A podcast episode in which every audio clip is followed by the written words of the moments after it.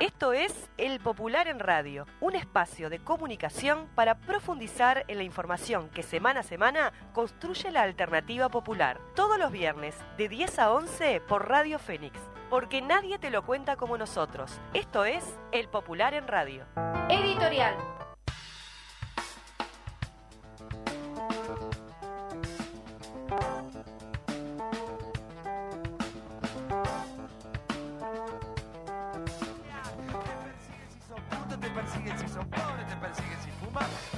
Si vendés, si fumás, si compras un pobre tonto para hacer para comer, si tomás, vendés, comprás, fumás y vayas en toda la concha de su madre. Y ahora qué, que no queda, elección o reelección para mí la misma mierda, hijo de puta, el Congreso, hijo de puta la rosada y en todos los ministerios. Muy pero muy buenos días. Aquí estamos en un nuevo viernes con el Popular en Radio, quien les habla Victoria Alfaro.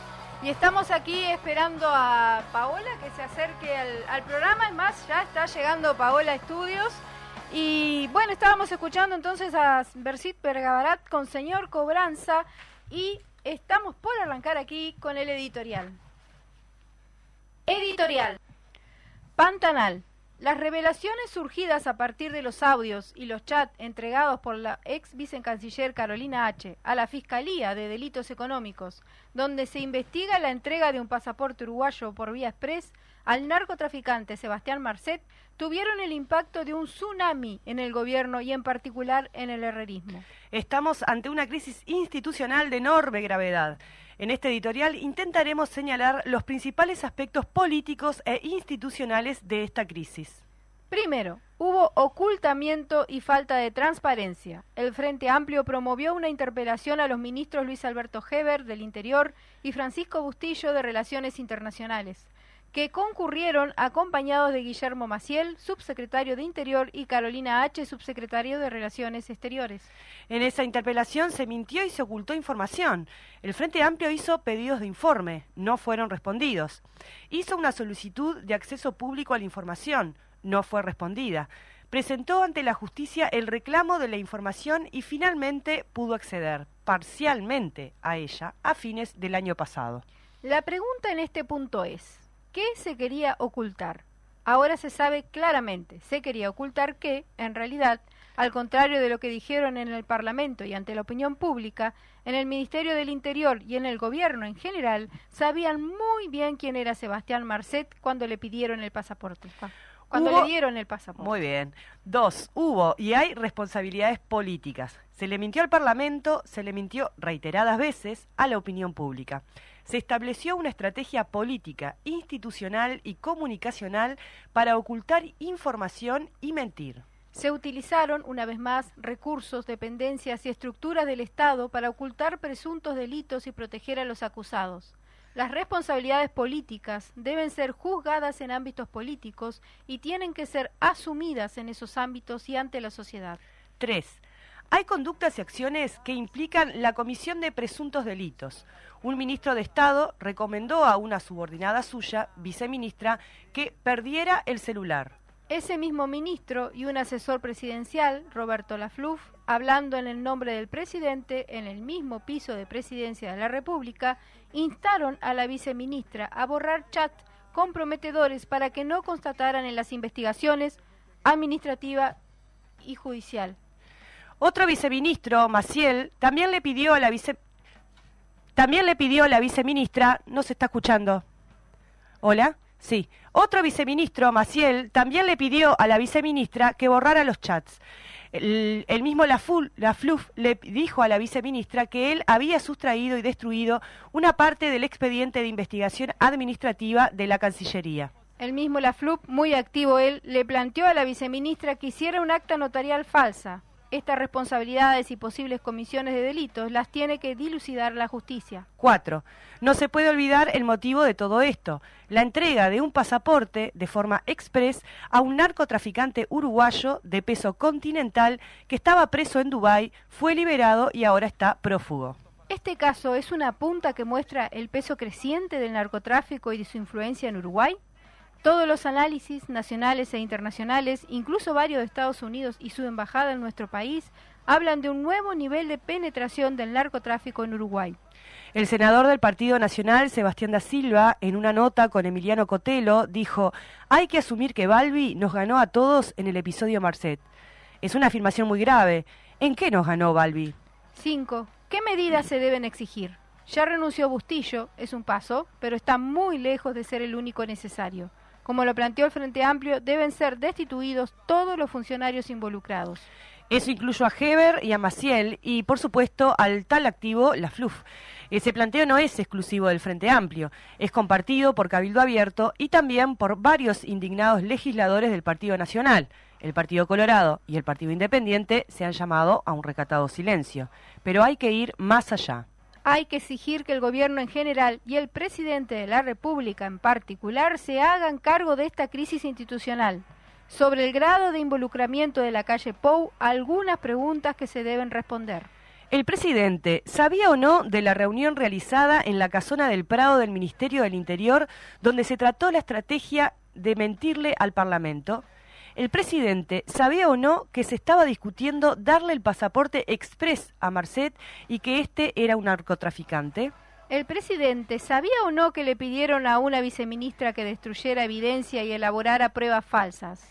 El presidente sabía o no que fue convocada en su nombre una reunión en el piso 11, donde él tiene su oficina, por su asesor más cercano, y que en ella se le pidió a los concurrentes que borraran evidencia para obstruir la investigación de la justicia?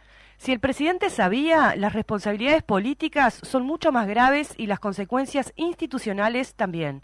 Si no sabía, como tampoco sabía que había una banda criminal en el cuarto piso de la torre ejecutiva, encabezada por el jefe del Servicio de Seguridad Presidencial, o que en la Comisión Técnico Mixta de Salto Grande se estaban contratando a granel militantes de una lista de su sector del Partido Nacional, entonces hay que preguntar, ¿quién manda en Presidencia de la República?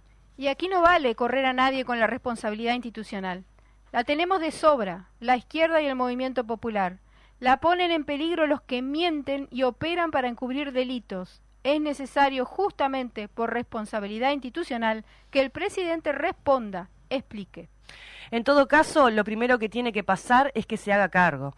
No parece lo más recomendable que el presidente siga con su agenda en Estados Unidos como si no fuera con él, que la FLUF se vaya a Río de Janeiro a ver la final de la Copa Libertadores o que se nombre canciller interino a Diego Escuder, que estuvo en la reunión previa a la interpelación armando la estrategia para mentirle al Parlamento. Así no se da ninguna señal de fortalecer las instituciones. Hay que ir hasta el hueso, en lo político, en lo judicial y en lo institucional, en la única manera de ser responsables a caballo, lo tiene que matar. Que me vienen con chorizo, pero ya va a llegar. Que cocinen a la madre de caballo y al papá y a los hijos, si es que tiene.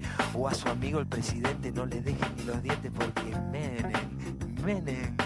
Menem se lo gana y no hablemos de papás. Muy bien, eh, Clarita, la editorial. Vamos a estar tratando este tema en la. ¿Qué tal? ¿Cómo, le, ¿Cómo andan todos primero? ¿Cómo andan? Llegué un poquito tarde, pero acá estoy. Sí, pero llegaste. Pero llegué. No, decíamos que en la segunda media hora vamos, a seguir con este tema porque vamos a estar conversando con la diputada eh, Micaela Melgar, que además eh, ella en particular tiene varios, eh, viene haciendo un seguimiento de todos estos temas. Sí, además, por lo que vemos, tiene una reunión ahora de bancada justo. Exactamente, y va a salir un ratito para, para charlar con nosotras. Bueno, si te parece, continuamos con el programa. Sindicales.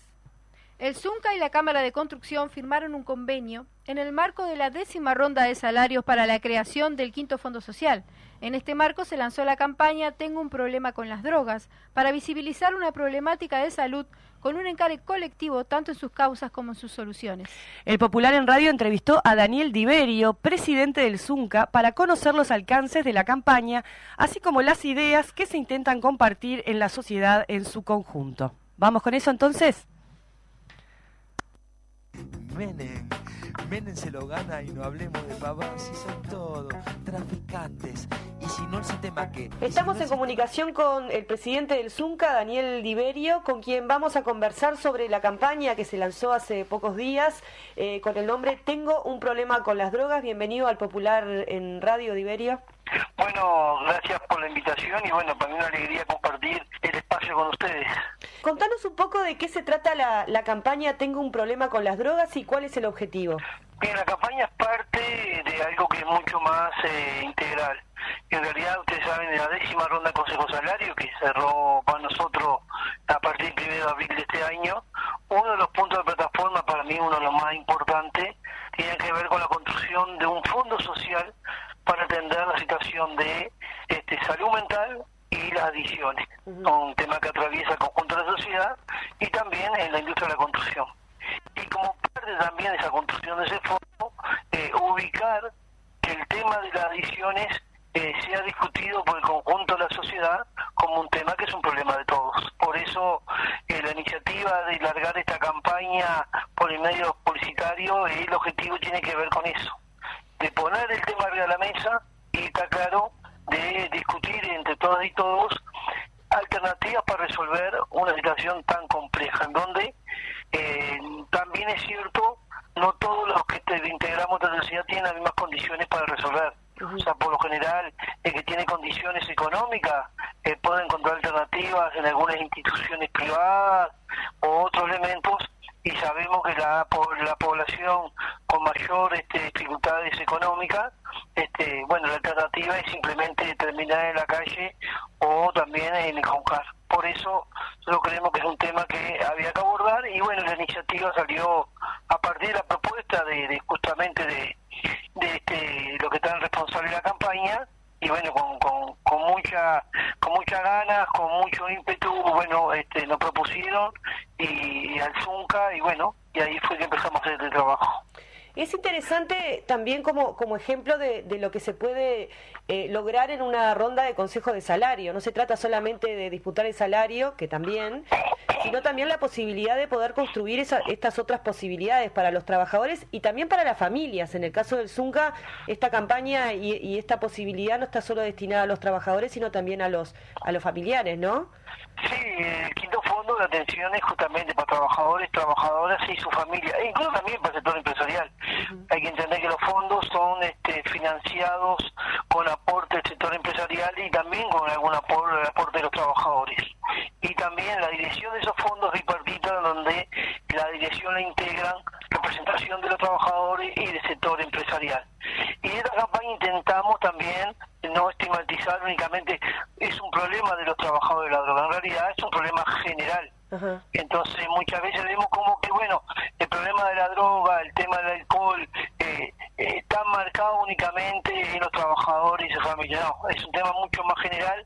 Por eso en uno de los post publicitarios eh, planteamos, bueno, que hay situaciones que hemos vivido con familiares, con amigos, con compañeras, con compañeros, que conocemos deportistas, que conocemos políticos, que conocemos empresarios, profesionales, que también se pasan por este flagelo. Entonces yo creo que en la medida que logremos que el conjunto de la sociedad entienda que es un problema general, eh, podamos encontrar alternativas. Entonces, sí es verdad que la iniciativa nace del convenio colectivo y este justamente de ese acuerdo, el objetivo es abrir puertas y bueno, que todo el mundo pueda asumir alguna responsabilidad, fundamentalmente el Estado, ¿no? Que en estos casos, eh, por lo general, está ausente había un antecedente, según lo que estuve leyendo en, en el Zunca, de, de, convenios con algunas instituciones, ¿no? Donde donde se, se, se, subsidiaba el 75% de, sí. de los tratamientos. ¿Puedes comentarme sobre eso? Sí, claro, porque cuando nosotros empezamos a construir el quinto fondo social, eso lleva un proceso, porque el quinto fondo social, voy a reiterar, no solamente definir las delegaciones que la van a dirigir, eh, hay que financiarlo, hay que estudiar y ver cuáles son sus primeros objetivos, cómo se va desarrollando, este, que entonces como parte de ese desarrollo, digo, bueno, pues, eh, tenemos que buscar alguna alternativa que sea más corto plazo. Uh -huh. Por eso también este, se acordó este, lo que son convenios con algunas instituciones que son eh, los que son el retén que, que está ayudando ahora. Por ejemplo, cualquier trabajador, trabajadora o un familiar de esos trabajadores que estén atravesando una situación de salud mental o tema de adicciones, bueno, tiene ahí este, la posibilidad de ser atendido por estas instituciones donde hoy el 75% del costo de eso lo asumen los propios fondos sociales. Uh -huh. Y aspiramos a mediano o largo plazo tener otra musculatura, otro nivel de organización donde, bueno, no solamente podamos absorber el 100% lo que son los costos, sino quizás poder tener otro tipo de infraestructura para atender la situación. Pero es cierto lo que dices tú, nosotros tenemos convenios en la cual, bueno, aquel trabajador o trabajadora que tiene esa situación este, tiene hoy un lugar donde hacer una primera consulta y de ahí lo derivan a, según la situación cual sea, ¿no? Si este, sea ambulatorio, si hay que internar o si hay que hacer otro tipo de tratamiento. Yo creo que es muy bueno porque son alternativas que hay que construir más allá de este, la persecución permanentemente a las compañeras y los compañeros y los, hijos e hijas de trabajadores que a veces pasan por este flagelo, ¿no? ¿Cómo, ¿Cómo acceden a, estos subsidios los trabajadores? ¿Qué, ¿Qué es lo que tienen que hacer?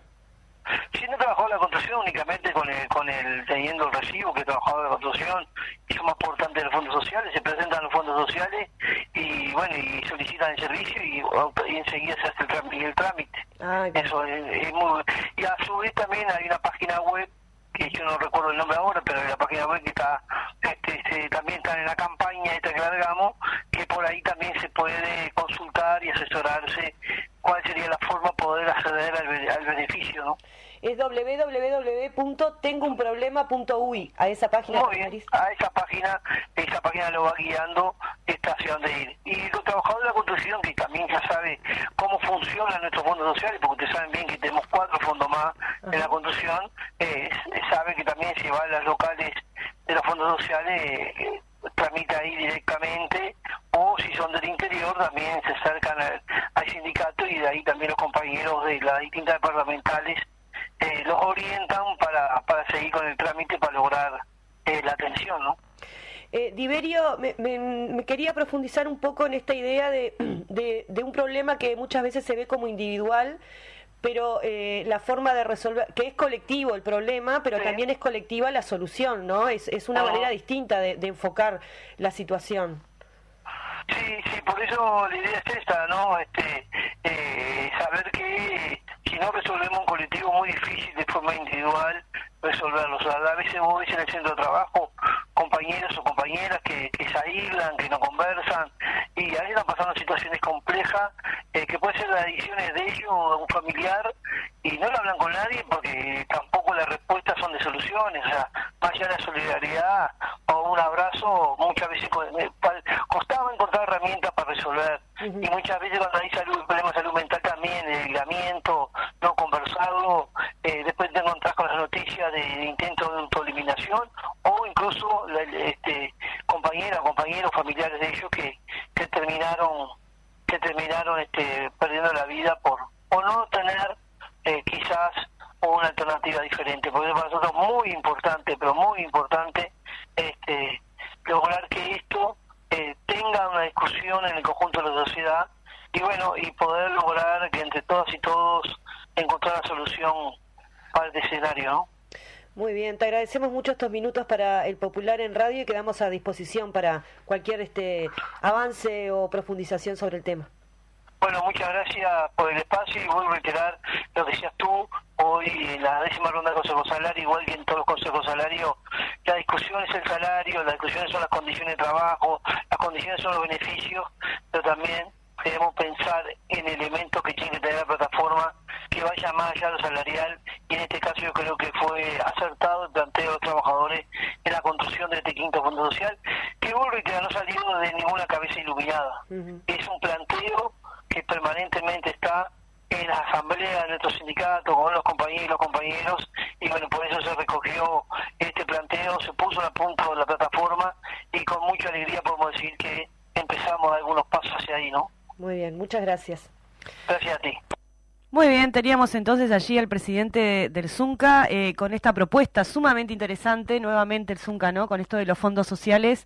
Eh, me parecía como interesante esto que le planteaba Diverio, ¿no? Esta cuestión de, que los consejos de salario no solamente son una cuestión salarial, ¿no? Sino que también se pueden disputar allí una cantidad de cuestiones que tienen que ver con la, eh, las condiciones de trabajo y también las condiciones de vida de los propios trabajadores y trabajadoras. Son lo que se llama los beneficios, ¿no? Que, que se ganan en, en la lucha en la calle para poder incorporar incorporar a los consejos salarios. A veces son mucho más importantes que los propios aumentos salariales. Y que se acuerdan que en el Parlamento eh, no, eh, creo que se terminó de aprobar esto de la ultraactividad, o sea que cada vez que vos empezás a negociar en el Consejo de Salario, todos los beneficios que vos tenías desde antes pierden. se pierden y tenés que volver a disputarlos Lo en cada ronda de es un salario. gran, gran retroceso. Exacto, sindicatos fuertes como el ZUNCA, como la UNRWA y demás tienen mayores posibilidades de poder este, retener estas cuestiones, pero Sí. todos los demás, este, que son la mayoría. Los claro, los demás sindicatos tienen dificultades este, para eso, pero bueno, veremos cómo eh, echamos para atrás también estos retrocesos que han habido en lo que tiene que ver con derechos laborales. Exacto. Y ahora nos comentamos un poquito, mira, Sí. tenemos unos minutitos, unos ocho, diez, eh, nueve minutitos para comentar un poco lo que es este popular que me dijiste que estuviste trabajando hasta último momento. Y lo que pasa que la situación de que Ay, trajo el, narco- el narcotraficante Marceta a nuestro país Para que me cebo un matecito y me contás. eh, y sus Contame. implicancias en el en la política y en las instituciones democráticas eh, cambiaban cada dos segundos, aparecía algo, alguna repercusión, Mm. alguna situación, todos nos quedamos esperando a ver si alguien más renunciaba, Mm. si alguien más que está por aquí, por el centro, se desatornillaba del sillón, pero parece que no. O sea, ¿Quién decís eh, no sé, un, un señor que el apellido empieza por H y termina por R, precisamente por Carolina H. Ah, y que va a ser interpelado, si llega, va a ser interpelado eh, en el Parlamento, El se señor, votó. eh, el señor ministro del Interior Mm. está terriblemente, yo creo que pegado con Poxipol, yo no sé a esta altura con qué, a la silla allá en el Ministerio del Interior, porque no se mueve por nada del mundo. Mm. Y, y bueno, porque este es simplemente un puntito más, ¿no? Es Mm. una cosita más dentro de su rosario de, de malas acciones como ministro del Interior. O sea que aquí tenemos un problema serio. Sí. Además de él, digo, se hablaba justo hoy en el editorial, ¿no? Tenemos también al subsecretario Guillermo Maciel implicado también en el lío, que también estuvo en la reunión para hacer eh, cosas que no se deberían hacer, que podían ser hasta tipificadas de delito, ¿no? Como Sí. ser ocultar est- estos estos eh, Chat. chats Sí. que iban a ser presentados a la justicia y que Carolina H. denunció en fiscalía. El semanario entonces se dedica, dedica su tapa y el editorial y la nota central al, a este lío, ¿no? Se llama, la tapa dice, el gobierno es un pantanal, Sí. nunca mejor dicho. Y esta parte me hace acordar el editorial cuando se llama Pantanal, aquella novela brasilera, no sé si se acuerdan. Sí, que, que le hacían la parodia de Calegrón y decía pantanoso. El pantanal. pantanoso, sí. Ahí está, y está el gobierno metido hasta la nariz y los ojos y las orejas en ese pantanal que él no, no, no sale y un día tras otro nos trae una nueva sorpresa. Y ahí tenemos entonces nuevo escándalo por el caso Marcet, provocó una crisis institucional grave. Mm. Audios presentados por la ex canciller Carolina H. en Fiscalía muestran que se le mintió al Parlamento, se destruyeron documentos públicos, se intentó obstruir la investigación. Renunció el canciller Bustillo, ministros y viceministros y un estrecho asesor presidencial y el propio presidente de la República están involucrados. Ahí tenemos la nota con el editorial que el plebiscito también es una respuesta a las políticas de la derecha que empeoraron la seguridad social como parte de su modelo desigual. Es una entrevista del senador Oscar Andrade que salió Ah. en el programa del otro día aquí también en la, en la radio, en el programa Cosas que pasan. Ah, mira qué interesante. Está muy bueno porque le da un, un puntal, eh, eh, Un punteo. un punteo, exactamente. de los sobre- argumentos. De los argumentos para firmar eh, sobre el tema de la seguridad social Sí. y que ese esa votación se va a dar el año que viene, ¿no? Junto con las elecciones Eh, nacionales. las Sí, el plebiscito. Después tenemos el- la contratapa del compañero Gonzalo Pereira, que se Mm. llama eh, Contra el caballo de Atila, que exactamente habla del mismo tema, del tema de las firmas y cómo viene y cómo la derecha deja tierra arrasada cuando pasa y es lo que está haciendo en América Latina. Mm. Él hace una comparación en lo que dejó Macri en Argentina, que Claro. dejó tierra arrasada Claro. y las consecuencias las asume el gobierno posterior, lo cual nos puede pasar y nos va a pasar Sí. a nosotros si asumimos este gobierno. Bueno, la cantidad de deuda que está dejando este gobierno en las empresas públicas y demás. Sí, Exactamente. sí, sí. Además, los contratos como los del puerto, Sí, sí, 80 sí. años vendidos, eso es más que un gobierno, son Mm. muchos Sí, gobiernos. el, eh, la, la cuestión esta de Aratirí, eh, las obras de en el interior. No, muchísimas cosas. Todo eso es endeudamiento. cosas. Endeudamiento futuro a un siglo. Sí, sí, Entonces, sí. Eso eh, eh, es terrible y es lo que está haciendo la política de la derecha en América Latina de tierra arrasada. Por eso lo compara con Atila. Mm. Si algunos se acuerdan, era un caudillo uno que llegaba y dejaba todo, mataba a todo el mundo y dejaba todo, ah, ni, ni las pasturas podían crecer por donde pasaban los caballos de Atila y por eso se titula así. Mirá que Pereira siempre este, hace esas este, metáforas, sí, comparaciones sí, muy está interesantes. muy buena, muy buena, le recomiendo totalmente. Después tenemos una página dedicada al homenaje a Juan Manuel Brieva que se dio el lunes pasado, trabajador del diario Popular, a 48 años de su secuestro y desaparición por la dictadura fascista. Allí se hizo un breve homenaje en la placita, ahí en, ubicado en el barrio 3 de abril, a pocas pocas cuadras de paso de la arena. Estuviste ahí. Sí, ahí estuve. Un día horrible como el de hoy, pero más Sí. frío todavía. Pero ahí estaban los camaradas Pero ahí firmes. estaban al firme los Sí. veteranos, rindiendo su homenaje, llevándole flores, Sí. eh, recordando lo que fue Juan Manuel, Juan Manuel Brieda, un hombre con mucho, con mucho carisma, con mucho cariño, parco de palabras, muy trabajador, cumplidor. Eh, Mm. La verdad que el homenaje que se hizo a ellos fue muy emotivo y bueno, y está allí en las páginas del Popular como corresponde. Muy bien. Otro artículo se llama FA, festejó los 19 años de la primera victoria en una elección nacional. Eh, eh, eso de- mismo, sí. Eso festejó. se hizo el, el Eh. otro día en el Teatro Galpón.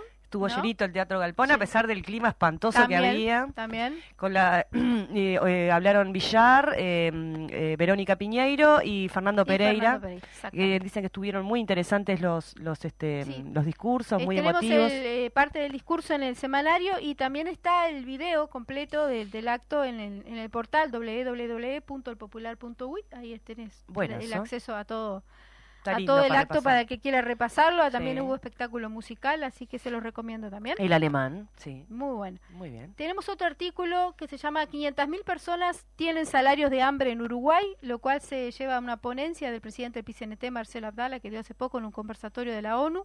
Ajá. El futuro de la inserción internacional por el economista Pablo Darrocha, que también está muy bueno como él hace un análisis de lo que debería ser una inserción internacional basada en nuestra realidad, en nuestra situación económica actual y cómo. Uruguay debería posicionarse en el mundo eh, para poder negociar, pero también en, en varios aspectos de la vida general del pueblo uruguayo. O sea que no es una cosa colgada del alero, Claro. no es algo extraño, sino que es algo por lo cual deberíamos hacer además un análisis política de país, Y sí, ni hablar. sí, sí, qué Pero bueno, está muy, que es. está muy interesante el artículo también de Pablo de Arrocha. Muy y bien. tenemos allí eh, un pequeño artículo sobre el nefasto uso de la educación pública, que hay una valoración de, Milan- de Emiliano Mandasen, secretario general de la FENAPES, sobre la renuncia de Robert Silva, que se dedicó a hacer, eh, can- ¿cómo es? Elecciones, a las elecciones, está de candidato ahora. Sí, La renuncia al Codicen para ser candidato a la presidencia de la República. Y tenemos otro artículo de derechos humanos. Amenazan a una militante de organización de derechos humanos con un mensaje firmado por la JUP. No sé si alguien se quiere de la Juventud Uruguaya de Pie.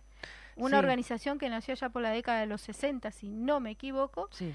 y que estaba integrada en su momento y ahora no sé en qué anda realmente por jóvenes a- a- de, de la ultraderecha Que lo que sabían hacer era salir con cadenas y palos Sí. a reprimir, incluso a pegar a los estudiantes de secundaria. No es la primera vez 60. que aparecen cosas No. vinculadas y firmadas por HUB. No sabemos bien qué es esta esta HUB, si es una firma, si, Si es, real si es ahora. real, si es una organización que está funcionando, cual sería muy muy complicado.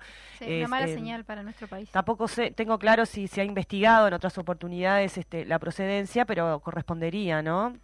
Por lo que invoca justamente esto que vos decías de, de lo que fue la HUB en su momento, ¿no? Además la violencia de su expresión y su amenaza hacia, Sí, la, sí. hacia la compañera. Sí. Y terminamos con libertad de expresión en riesgo, entrevista a Fabián Verne, que lo tuvimos acá la semana pasada, presidente de CAINFO.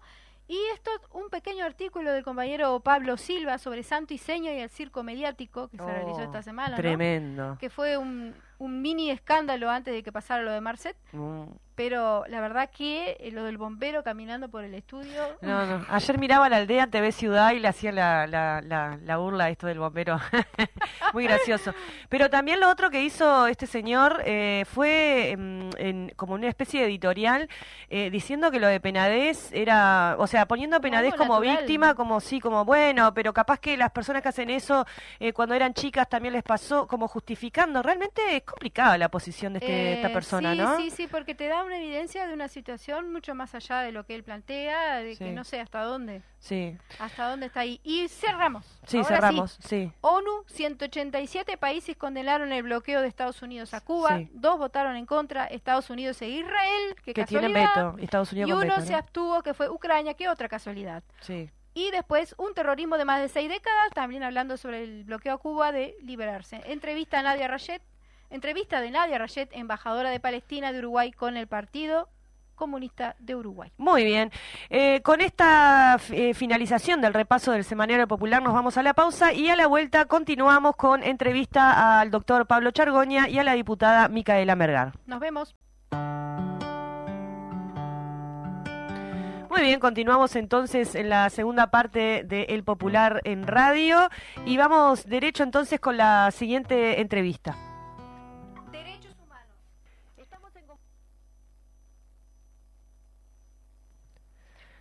Pablo Chargoña, abogado especializado en derechos humanos y asesor jurídico del Instituto Lucy Barburu, realizó un balance sobre el estado de situación de las causas sobre violaciones a los derechos humanos en dictadura y también evaluó en entrevista con El Popular en Radio el proyecto de libertad domiciliaria para mayores de 65 años recientemente aprobado. Con, los vot- votos de Dale, los legisladores sí. del gobierno en la Comisión de Legislación y Código del Parlamento.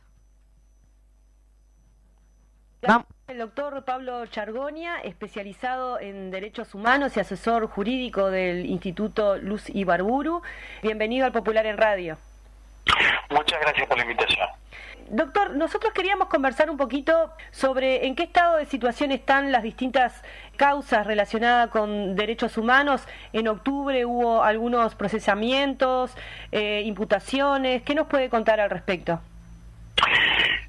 Es, es un momento como para, para hacer balance, se está cerrando el año. Hubo algunas resoluciones importantes en este año 2023, concretamente sentencias en, en, en Canelones por torturas en lo que se llamaban los vagones, eh, sentencia también de condena en San José por el crimen de derecho internacional de torturas en el cuartel de, San José. Menciono estas dos porque son fueron los primeros juicios orales públicos enmarcados en el nuevo Código del Proceso Penal. Y así la, la justicia sobre la base del testimonio de los de los sobrevivientes de la tortura pudo condenar a alguno de los responsables, siempre es un número limitado, esta es una de las de los dramas, digamos, de la impunidad o de la justicia tardía, pero fueron pronunciamientos importantes, tanto en Canelones como en San José. Más recientemente en Raivento hubo imputaciones por la represión contra los pobladores de San Javier, incluido el médico Vladimir Roslik, nueve imputados de después de tantos años por eh, acciones represivas de los años 1980 y 1984.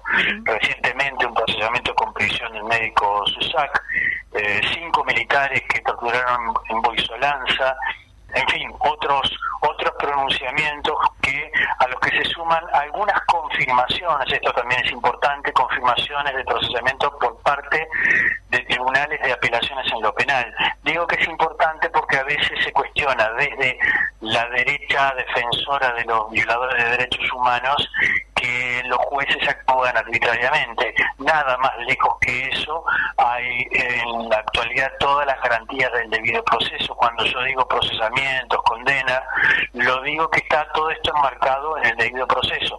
Cada uno de los represores tiene oportunidad, la que no le dieron a los presos políticos en la dictadura, tiene oportunidad de ir con sus abogados y presentar los recursos presentan los recursos, se reexamina el caso por un tribunal de apelaciones y hemos tenido confirmaciones de condena, confirmaciones de procesamiento.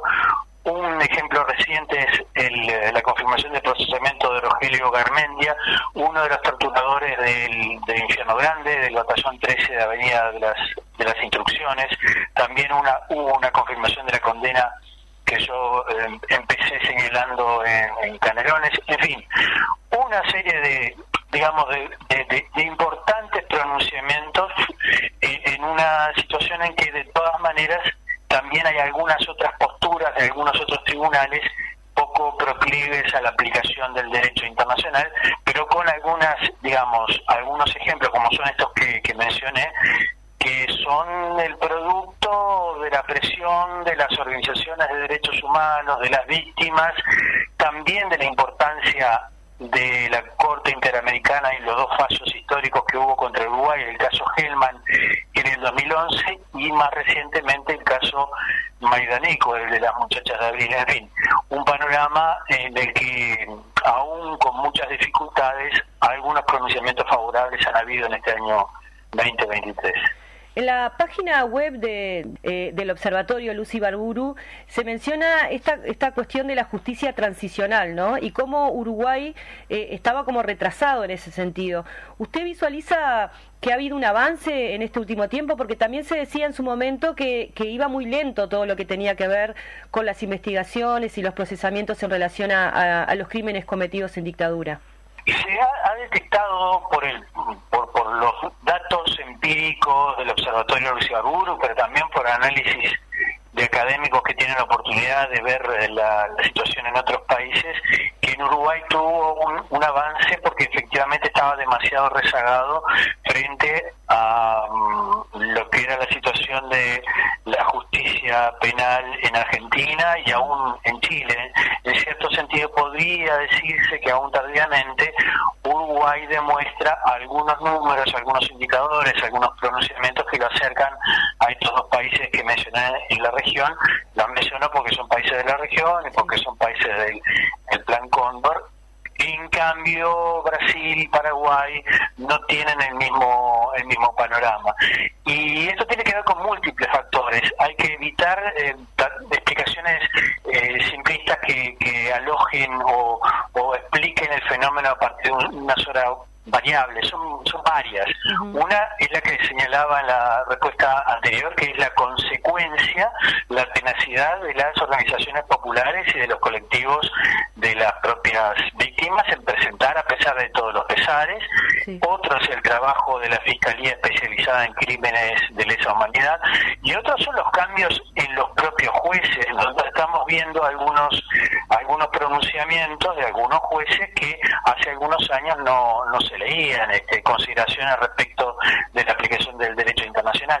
Y eso de alguna manera, esos cambios en la justicia uruguaya, sobre todo a nivel de jueces de la primera instancia, eh, también se explica por la interacción de todas de todas estas variables, la, la insistencia en presentar estos estos planteos y el hecho de que hay pronunciamientos de tribunales internacionales que obligan a los tribunales locales, a los tribunales nacionales, a cumplir con el deber internacional de juzgar graves violaciones a los derechos humanos. En el día, en estos días se aprobó en la Comisión de Constitución y Legislación del Senado el proyecto de ley para modificar el Instituto de Prisión Domiciliaria para mayores de 65 años, que ha sido muy cuestionado por las distintas organizaciones de derechos humanos. Eh, usted ha tenido la oportunidad, imagino, de, de, de estar al tanto de, esta nueva, de este nuevo proyecto. ¿Qué opinión le merece? Tiene que ver con lo que yo estoy señalando. ¿eh? Hubo una iniciativa en el año 2021 de Cabildo Abierto, francamente eh, dirigida a beneficiar a los violadores de los derechos humanos. Esa ley se presenta luego de haber presentado otra en la que se pretendía volver al año 86, año de sanción de la ley de caducidad de la pretensión punitiva del Estado o ley de impunidad. Como eso no ha sido eh, acompañado porque es un gran disparate, porque va contra todo el derecho internacional, contra la sentencia de la Corte Interamericana, porque generaría una presión social seguramente en contra de, ese, de esa regresión extraordinaria para perdonar a los a los torturadores, ¿qué hacen? Intentan neutralizar los avances de, de la justicia, aún tímidos avances de la justicia, por la vía de escarcelar a los que están en Domingo Arena o en, eh, en la Guardia Republicana, que son los dos centros de penitenciarios en donde están alojados algunos de los violadores de derechos humanos, y obtener la prisión domiciliaria. El, el, el, la intención original, sin duda que es esta, y luego tuvo algunas modificaciones en las que ya no hay en el proyecto de ley que se aprobó la escarcelación automática o la prisión domiciliaria automática, sino que depende de la decisión de un juez. Ese es un cambio importante. No obstante, la intención sigue agazapada en el proyecto que aprobaron los legisladores de la coalición gobernante en la comisión del Senado. ¿Qué quiere decir que sigue agazapada? Que se establece que personas mayores de 65 años con determinadas condiciones biopsicosociales, así dice el texto de la ley, podrán acceder a la prisión domiciliaria. Es decir, se ambienta la posibilidad de que las defensas, los abogados, de los torturadores, de los ejecutores, de los desaparecedores, presenten en forma aluvional, si esta, esta ley se, se sanciona, ya lo estoy viendo, ya lo pronostico, va a haber una cantidad de presentaciones de solicitudes de prisión domiciliaria para sacar a todos los violadores de derechos humanos que están en Domingo Arena y en el grupo de, en, la, en la Guardia Republicana y obtener esa ventaja a través de un pedido que es cierto que un juez lo va a tener que resolver, pero el juez va a tener una ley con unos argumentos que también pronostico puede hacer dar lugar a las prisiones domiciliarias. En ese sentido, el riesgo que ya se advertía en el proyecto original de Cabildo Abierto, aún con estos matices, se sigue advirtiendo como eso, como un riesgo. ¿Y por qué digo que es un riesgo? Porque Uruguay tardíamente tiene el deber de juzgar graves violaciones a los derechos humanos en defensa del interés de la humanidad. Estos son crímenes que ofenden a la humanidad. La tortura sistemática, la desaparición forzada por parte de gente del Estado no puede en ningún país del planeta quedar sin castigo y sin juicio. Y el problema de la prisión domiciliaria es que se arriesga la existencia del juicio, se fomenta el peligro de que alguien se dé a la fuga y que no haya juicio, por lo tanto, o se afecta el valor simbólico de una pena. Si finalmente, después de un juicio, estas personas se mantienen en su domicilio, el valor de la pena se, se diluye, lo que también es una afectación desde el punto de vista de la perspectiva de la mejor defensa de los derechos humanos. Al punto que aquella iniciativa de Cabildo Abierto original este, fue cuestionada por relatores de Naciones Unidas, por académicos de todo el mundo que cuestionaron el proyecto este, original. Yo creo que se mantiene la preocupación en la medida que aún en forma disimulada o encubierta, el motivo principal, original del Partido Militar de Cabildo Abierto sigue estando en este proyecto de ley que acaba de ser votado por la mayoría de la comisión en el Senado. Muy bien, imaginaremos que este, todas las organizaciones estarán atentas en relación a, qué termina ocurriendo con este proyecto de ley. Eh, le agradecemos mucho, doctor, estos minutos para el Popular en Radio y quedamos a disposición ante cualquier otra situación que, amerite este, ser comunicada. Cómo no, muchas gracias y lo mismo digo a las órdenes. Muy bien, continuamos entonces. Este... El lunes, luego de la declaración de Carolina H. en Fiscalía por la entrega del pasaporte al narcotraficante Marcet, se dieron a conocer audios en donde se evidencia la vinculación del hasta entonces ministro de Relaciones Exteriores Francisco Bustillo y otros altos jerarcas vinculados al Poder Ejecutivo con la intención de ocultar evidencia en relación al conocimiento de la calidad de peligrosidad y vinculación con el narcotráfico del Marcet situación que había sido negada al Parlamento cuando el ministro fue interpelado, para intercambiar sobre las implicancias, así como la reacción tanto del Frente Amplio como del oficialismo, tenemos en línea a la diputada de la 1001, Micaela Melgar. Muy buenos días, Micaela. Buenos días, ¿cómo están? Muy bien, Micaela, te agradecemos mucho. Sabemos que estás en este momento eh, en el medio de, reuniones parlamentarias y demás, así que agradecemos el esfuerzo. Eh, eh, diputada, eh, queríamos más que nada ahondar contigo el tema de la reacción del Frente Amplio y también de lo que está conversando, si es que se puede este, compartir un poco allí también esto, de cómo encarar esta situación por parte del Parlamento, cómo lo encaró el Frente Amplio y, las implicancias que están evaluando que tiene toda esta situación que se ha desatado a partir de la declaración de, de la ex subsecretaria H. Exacto. Nosotros, eh, el Frente Amplio tuvo una reunión de urgencia del secretariado ampliado, eh, fue el secretariado y las bancadas parlamentarias que evaluaron inmediatamente a que trascendió la situación. Allí eh, se declaró, se hizo una declaración pública donde lo que se pidió fue que el presidente volviera inmediatamente al país como primer paso, que que viniera a, expresarse eh, y a, hacerse cargo de la situación. Y allí lo que se pidió fue que se destituyeran eh, a los ministros que están directamente involucrados. Tenemos que recordar que nosotros a esos dos ministros ya les pedimos la renuncia y en el caso del ministro Heber eh, ya iniciamos acciones para censurarlo. O sea, son dos ministros que el Frente Amplio ya ha planteado que no pueden seguir en los cargos que están porque por acciones del Frente Amplio estos hechos es que salen a la luz. Eh, el Frente Amplio es que interpela, el Frente Amplio es que consigue la información y por eso es que se inician los procedimientos judiciales que hacen que hoy el pueblo uruguayo conozca cuál es este entramado este, de, bueno, una supuesta estafa judicial, que es lo que, se intenta hacer cuando se dice eh, no entregues tal información, hace desaparecer eh, tu, tu, teléfono, eh, hacemos tal cosa con la información que vos habías conseguido, bueno, todo eso podría configurar una estafa judicial que es básicamente tratar que la justicia no acceda a la información. Todo eso sucede porque el frente está atrás de toda esta trama eh, del pasaporte entregado al narcotraficante Marcet.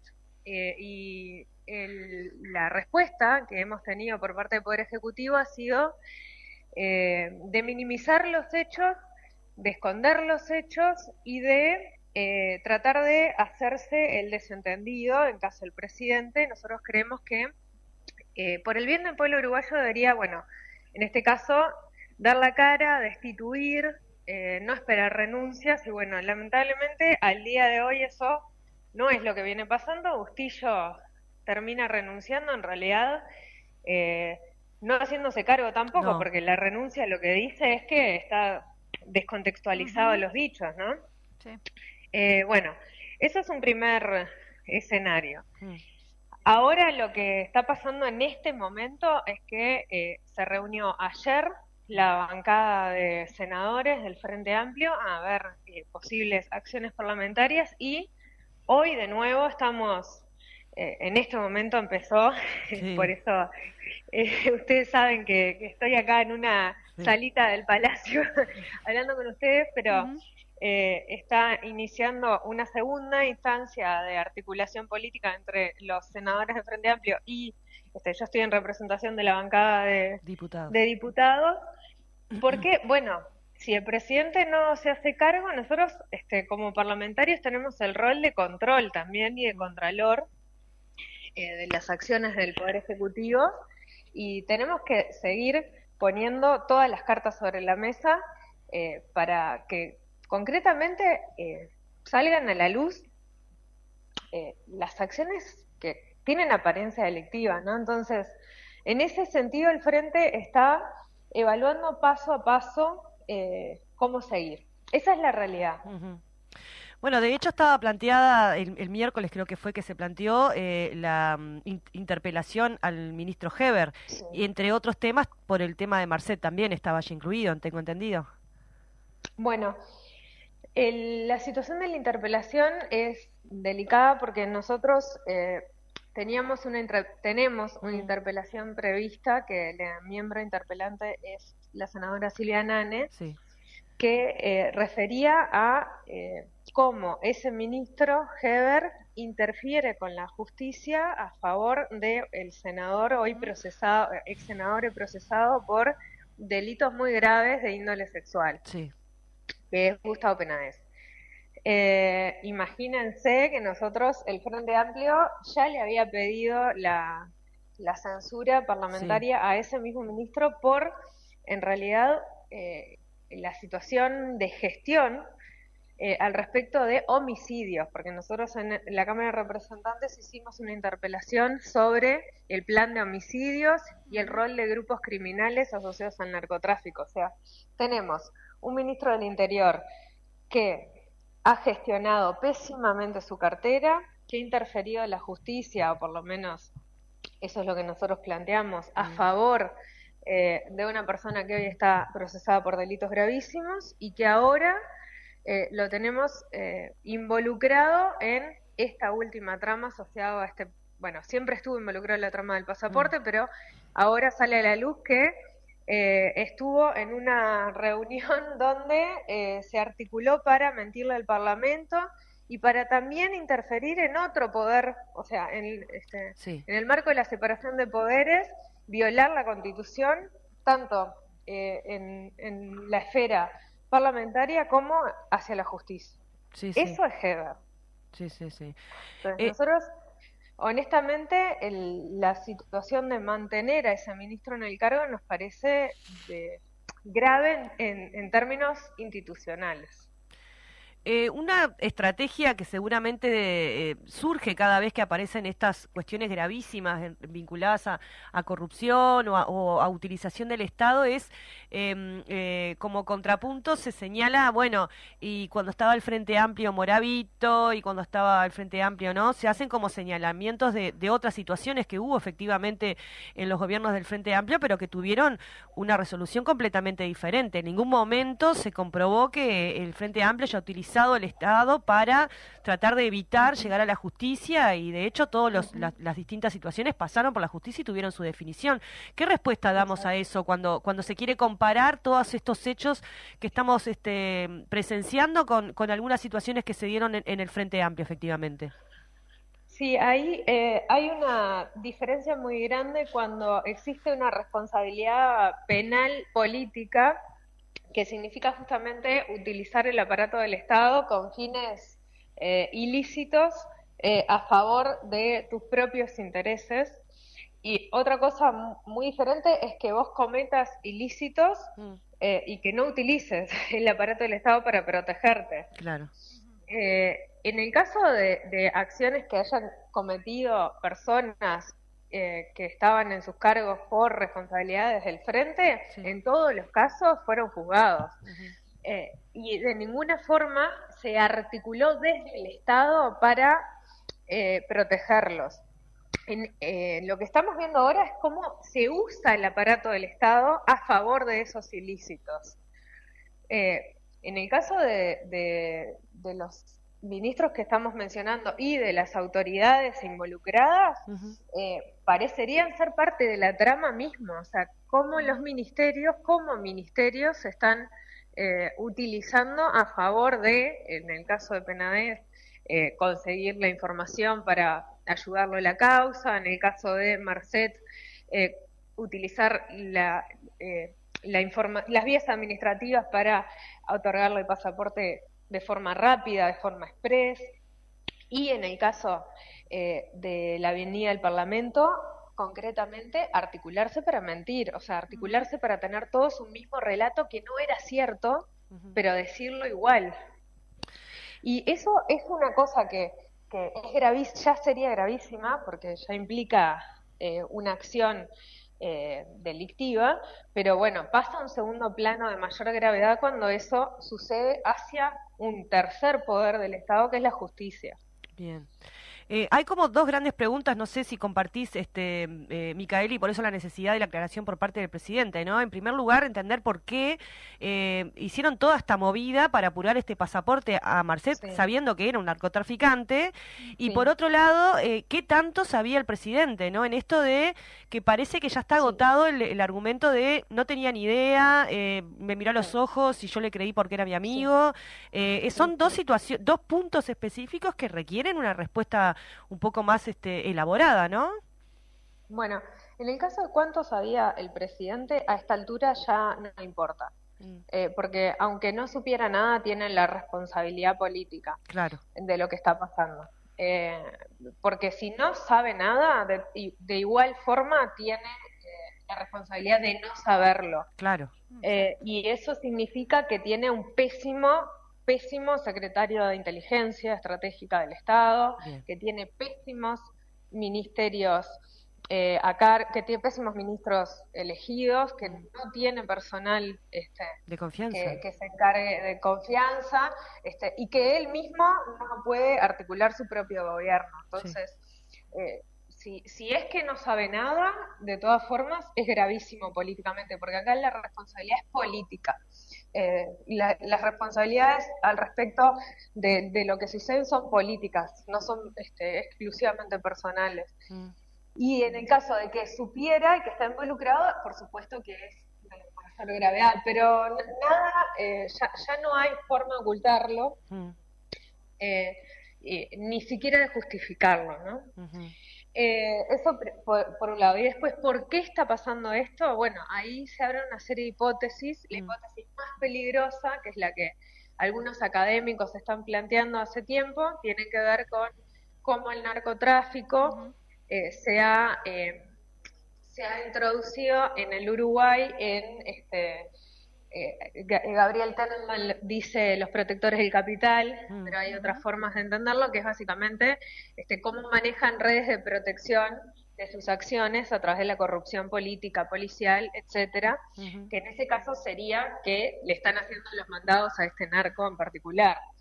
Pero eso todavía, la verdad que decirlo directamente, eh, livianamente, hoy no, Claro. a mí no me gusta decir cosas que, que no se pueden Sí, sí, sí. asegurar porque hoy la investigación está en curso, hay que esperar que se resuelva. La verdad es que todas las alarmas están prendidas hacia ahí. Bien. No, y aparte que en la medida en que, que no se sabe, justamente el problema es ese, se empiezan a tejer un montón de hipótesis y cuál de, no cuál de todas, cuál de No todas peor. Claro. Exacto. Bueno, eh, diputada Micaela Melgar, te agradecemos muchísimo que te hayas tomado estos minutitos para conversar con el Popular en radio y te liberamos para que sigan Bueno, allí. espero este, que, que haya sido claro. Disculpen que, que fue así apurado. Clarísimo. muy clara, muy clara, la verdad. Micaela. Muy bien. Después prof- profundizaremos en, Exacto. otro, en otra instancia. Que, que, que pases bien. Un abrazo.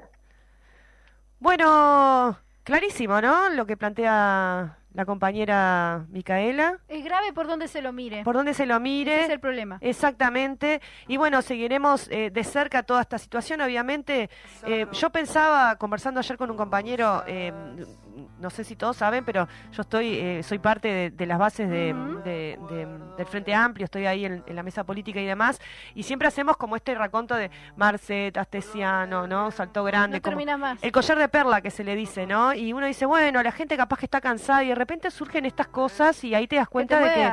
te vuelve a mover el alma. Sí, y también la importancia de la justicia, la fiscalía, el nuevo código de proceso, este, y por eso te le pegan Y tanto lo otro también, más ¿no? difícil es que hay que cuidar nuestras instituciones. Es lo que está en riesgo ahora.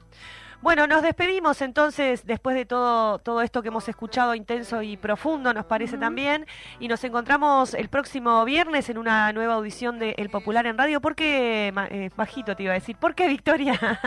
Porque Dale. nadie te lo cuenta como nosotros, Paola. Salud, gente. Nos vemos.